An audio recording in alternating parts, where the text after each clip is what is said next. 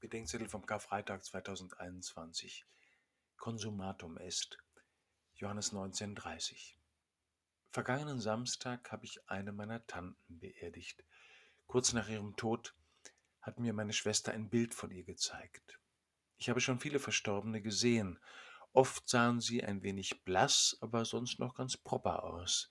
Man hätte denken können, ja, wenn nur der Herzfehler nicht gewesen wäre oder wenn nur das Virus nicht gewesen wäre oder wenn nur die Ampel nicht rot gewesen wäre, dann könnte dieser Mensch eigentlich noch leben. Bei meiner Tante Annemarie war das anders. Ihr Bild hat mich verstört. Ich habe sie nicht gleich erkannt. Sie war buchstäblich nur noch Haut und Knochen. Sie sah aus, als wäre nichts mehr übrig, was noch hätte leben können. Ich sah die Tante und musste an das letzte Wort Jesu im Johannesevangelium denken. Es ist vollbracht. Genau genommen fiel mir der lateinische Satz ein, consumatum est. Das ist mehr als bloß beenden, abschließen oder fertig werden.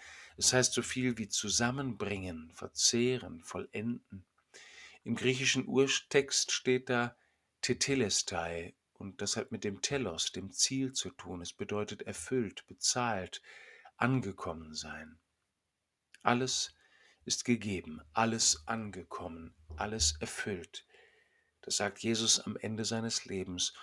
Und das sagte mir das Leben meiner Tante Annemarie. Alles ist gegeben, nichts ist zurückgehalten. Und nun steigt eine Frage in mir auf. Erst leise, dann lauter und schon bald brennend. Wenn Jesus alles und auch sich selbst gegeben hat und mit ihm Menschen wie meine Tante Annemarie, was ist dann bei mir angekommen und von mir angenommen?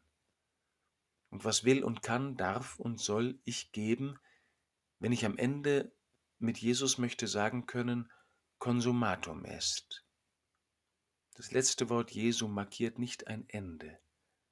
Es bezeichnet einen Anfang. Es schließt nicht ab, sondern auf.